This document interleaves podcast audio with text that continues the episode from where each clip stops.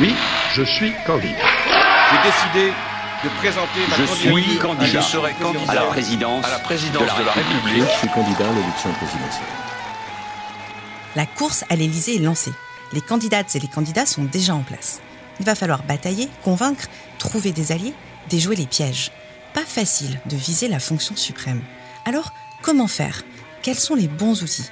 Les chercheurs de The Conversation France analysent les stratégies pour accéder au pouvoir et les compétences pour le garder. Je suis Cléa Chakreverti. Bienvenue sur Moi Président, Moi Présidente, le podcast qui vous donne les clés de l'Élysée. Si j'étais élue présidente de la République. Et euh, je propose ma candidature. Ma décision a été réfléchie, mais elle est prise. C'est pourquoi je suis candidat à la présidence de la République. Je ferai donc campagne. De quoi s'agit-il Femmes et hommes politiques le savent, si la mise en avant de leur programme est importante, leur éthique, leur savoir-être, leur manière comptent aussi beaucoup. Mais il arrive parfois que dans des contextes de stress, surtout en campagne électorale, les insultes fusent. Pour en parler aujourd'hui, nous recevons Cédric Passard. Cédric Passard, bonjour. Bonjour. Cédric Passard, vous êtes maître de conférence en sciences politiques à Sciences Po Lille et vous avez récemment publié un article sur l'usage de l'insulte en politique pour The Conversation France. Vous êtes aussi l'auteur de L'âge d'or du pamphlet, qui est paru aux éditions du CNRS en 2015. Alors, Cédric Passard, j'ai envie de vous demander, est-ce que l'usage de l'insulte est une pratique courante en période de campagne électorale?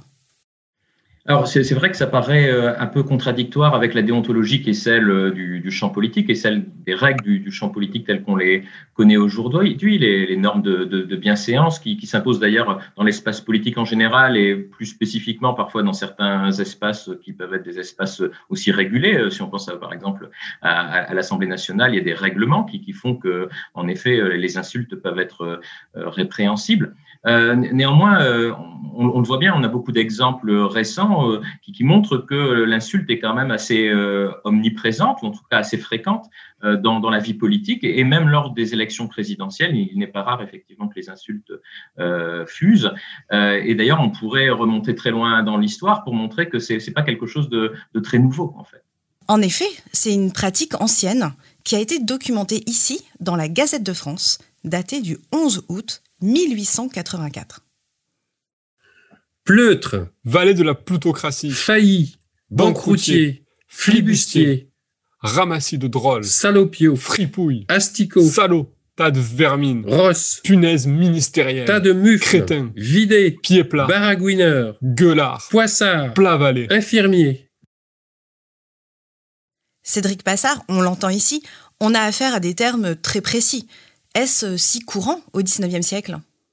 Oui, alors c'est vrai qu'on on a parfois tendance, on a toujours tendance à, penser que les choses se dégradent et on a souvent donc tendance à, considérer que c'était mieux avant et que aujourd'hui peut-être la vie politique euh, connaîtrait euh, des, formes de, de décadence de, de, ses mœurs et donc on, a tendance toujours à, surestimer euh, l'idée d'une d'une décivilisation, d'une dépacification hein, euh, de, la, vie politique ou d'une brutalisation du jeu politique. Quand on fait un tout petit peu d'histoire, on voit que c'est beaucoup plus complexe que ça. Et comme vous l'avez rappelé, à la fin du 19e siècle, les, noms d'oiseaux euh, étaient très très courants. Euh, et, d'ailleurs, il faut rappeler ce que c'est qu'une insulte. C'est-à-dire qu'une insulte, étymologiquement, ça veut dire d'abord un assaut, c'est d'abord une attaque.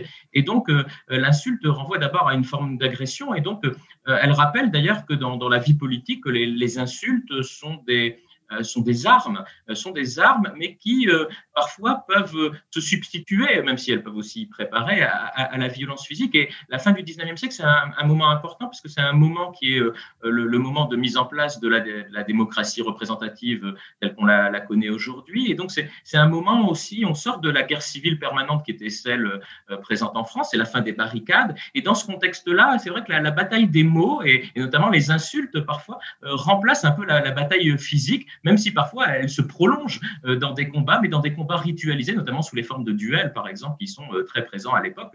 On a oublié que les hommes politiques, à l'époque, quand on dépassait les bornes, il y avait des, insultes qui étaient relativement acceptables. Hein, ventrouillard, c'était pas très, sympathique, mais finalement, on, l'acceptait. Mais il y avait des insultes qui, par contre, là, pouvaient mettre en cause directement l'honneur de, de la personne. Par exemple, une insulte qui aujourd'hui nous paraît peut-être un peu faible à l'époque, c'était celle de lâche ou de menteur. Eh bien, ces insultes-là, c'était vraiment celles qui étaient les moins tolérées. Et dès qu'elles étaient prononcées, proférées, elles, mettaient en cause l'honneur de la personne et donc elles se traduisaient après par, par, par un duel au pistolet ou, ou à l'épée. Ayant déjoué la police et presque toute la presse, adversaires, juges et témoins se sont retrouvés sous les ombrages d'une résidence privée de Neuilly. Arbitre, M. de Lipovski. Offensé, M. René Ribière, député 5e République du Val d'Oise. Insulté à l'Assemblée lors d'une discussion véhémente, il demandait réparation par les armes et avait choisi l'épée pour laver son honneur. Offenseur, M. Gaston Defer, député maire de Marseille, socialiste. Les témoins des deux adversaires s'étaient mis d'accord sur un duel au premier sang. Vous écrivez dans, votre article hein, que certains hommes politiques sont des professionnels de l'insulte. Pouvez-vous nous donner euh, quelques exemples?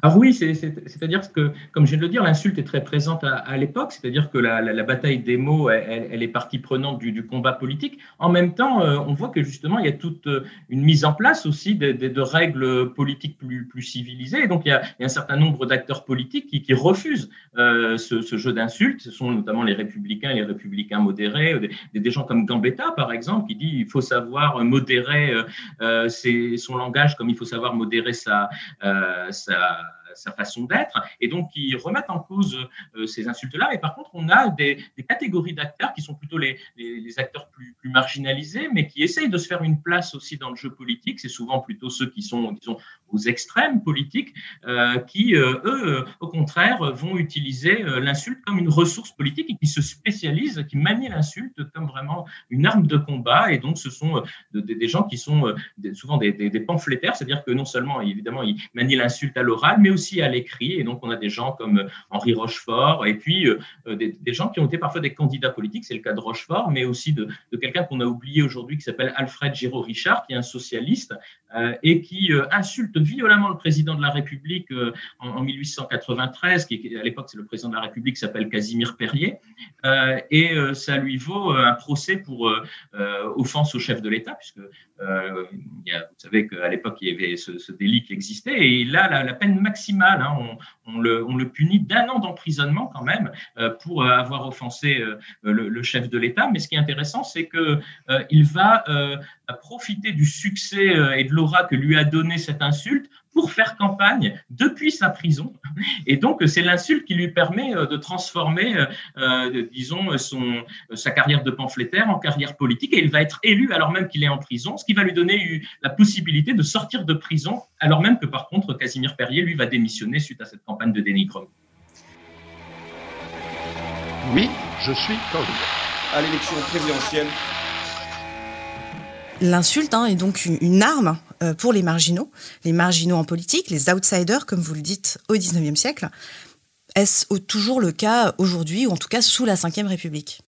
Alors évidemment, le problème, c'est toujours de, définir ce que c'est qu'une insulte. Il y a des mots qui sont vus comme insultants, il y a des insultes qui prennent sens dans, un contexte particulier. Euh, néanmoins, si on regarde le début de la Ve République, il est intéressant parce qu'on a quand même le personnage euh, de, François Mitterrand, à l'époque, qui est devenu lui-même président de la République, qui est déjà la au début de la Ve République un personnage important. Il a été ministre sous la quatrième, mais il faut se souvenir qu'au début de la cinquième, il est quand même euh, très affaibli politiquement, d'abord parce que justement, il y a le retour de De, Gaulle, parce qu'il s'est opposé à, la Ve République, il a voté contre, hein, donc il est un peu marginalisé. Il y a eu une affaire qui s'appelle l'affaire de l'Observatoire qui l'a un peu discrédité. Et donc, au début des années 1960, euh, François Mitterrand, euh, même si ça reste une figure importante, c'est pas du tout la figure encore centrale, il n'est pas encore l'opposant politique numéro un euh, à, De Gaulle, et il sort ce qui est un pamphlet, en fait, hein, le coup d'État permanent. Et dans ce coup d'État permanent, on peut dire que bon, il insulte hein, De Gaulle, et d'ailleurs de, Gaulle aurait pu le poursuivre pour outrage au, chef de l'État. Il, ne l'a pas fait pour justement, sans doute parce que de manière générale, il, s'attaquait plutôt aux insultes qui venaient de l'extrême droite, mais peut-être moins aux opposants politiques qui avaient quand même déjà un pignon sur rue et qui était quand même plus respectable. Mais dans, dans ce texte, Mitterrand compare par exemple De Gaulle à un dictateur. Hein. Enfin, il se pose la question de savoir si c'est un, dictateur. Je suis candidat contre le général de Gaulle, contre lui seul, car lui seul compte, à droite. Mais ce n'est pas une affaire facile. La quatrième République s'est enlisée dans les guerres coloniales. Elle a fini dans l'anarchie. Et personne ne la regrette. La cinquième République, elle, c'est un régime propriété personnelle du général de Gaulle. Et il faut se souvenir qu'un an après le coup d'État permanent, c'est François Mitterrand, alors que ce n'était pas prévu, qui devient le, candidat officiel de, la gauche contre De Gaulle et qui va le mettre en balotage. Et donc là encore, on voit comment l'insulte a pu être instrumentalisée d'une certaine manière comme un coup, euh, pas un coup d'État, mais un coup d'éclat qui va euh, permettre euh, de s'imposer aussi dans le jeu politique. Donc c'est un coup d'éclat pour François Mitterrand, vous le dites très bien.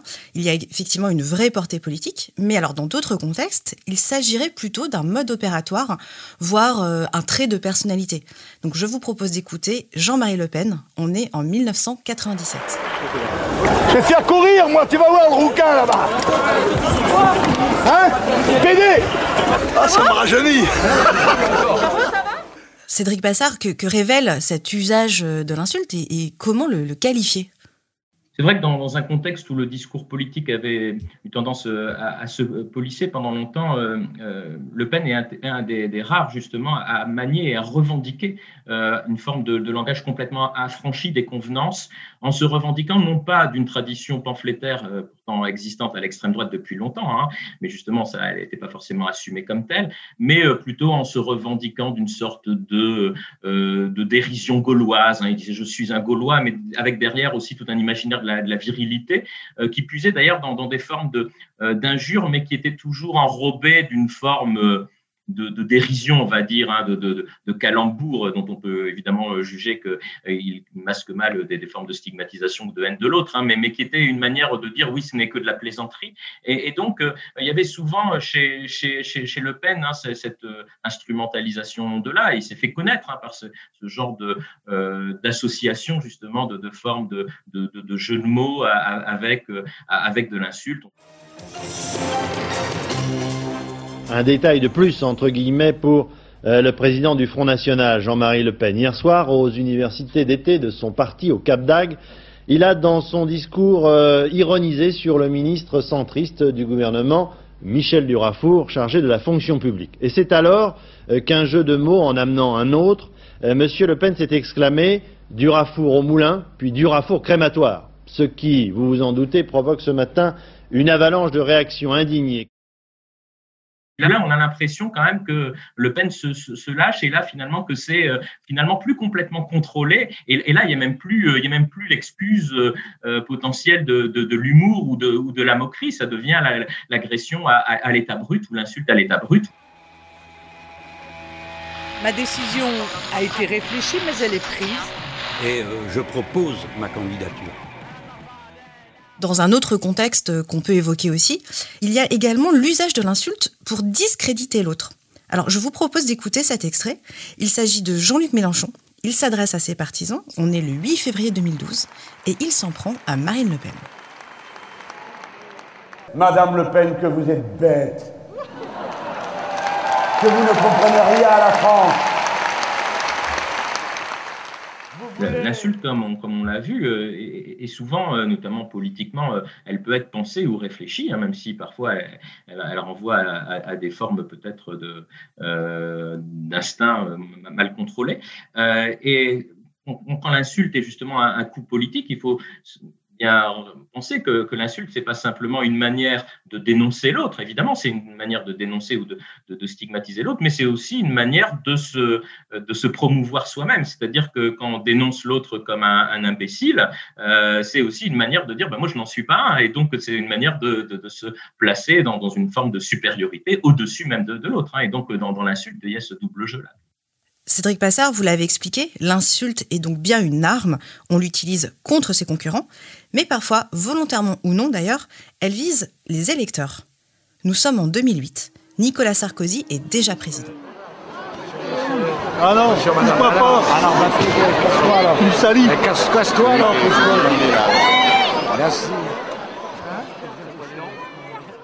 Quand on est président de la République, a priori, l'insulte est peu permise parce qu'elle elle va pas, elle n'accompagne pas quand même ce qui est la stature euh, du chef de l'État et, donc elle peut paraître dénotée par rapport à, ce qu'on attend euh, d'un chef de l'État. Donc euh, Nicolas Sarkozy, effectivement, cette formule elle est intéressante parce que elle, survient lors d'un bain de foule et n'était pas euh, au départ nécessairement euh, prévu qu'il y ait des journalistes qui puissent enregistrer cette formule-là. Et donc, un peu comme sur les des registres qu'on a déjà entendus tout à l'heure, c'est quelque chose qui, qui, relève non pas d'une insulte pensée ou maîtrisée, mais qui est plutôt euh, un réflexe spontané. Euh, mais elle n'a pas été vécue justement, ou en tout cas reçue euh, ou interprétée ou commentée simplement comme un écart individuel ou comme une gaffe, hein, comme on aurait pu le faire, ou comme un lapsus, comme ça arrive euh, fréquemment chez les, hommes ou les femmes politiques, mais ça a été justement vu comme une forme de transgression qui a, qui a joué très fortement sur l'image même de Nicolas Sarkozy en disant justement il ne fait pas assez président. Il faut se souvenir qu'en plus au départ, Nicolas Sarkozy, comme d'autres présidents de la République, avant ou après lui, vont, vouloir dire je veux remettre en cause euh, l'image du président euh, à la De Gaulle, si vous voulez. Mais euh, d'une certaine manière, ça, lui a été renvoyé comme une, manière de ne pas être à la hauteur de ce qu'on attendait de lui. Je suis candidat à la présidence de la République. Alors prenons peut-être un autre exemple. Emmanuel Macron, cette fois-ci, est jeune président de la République. Nous sommes le 29 juin 2017 et il inaugure la station F. On l'écoute. Ne pensez pas une seule seconde que si demain vous réussissez vos investissements ou votre start-up, la chose est faite. Non. Parce que vous aurez appris dans une gare. Et une gare, c'est un lieu où on croise les gens qui réussissent et les gens qui ne sont rien parce que c'est un lieu où on passe. C'est vrai que, bon, euh, si ces formules peuvent être euh, disons, objectivement perçues comme, comme relativement euh, insultantes, hein, casse-toi pauvre ou ceux qui ne sont rien.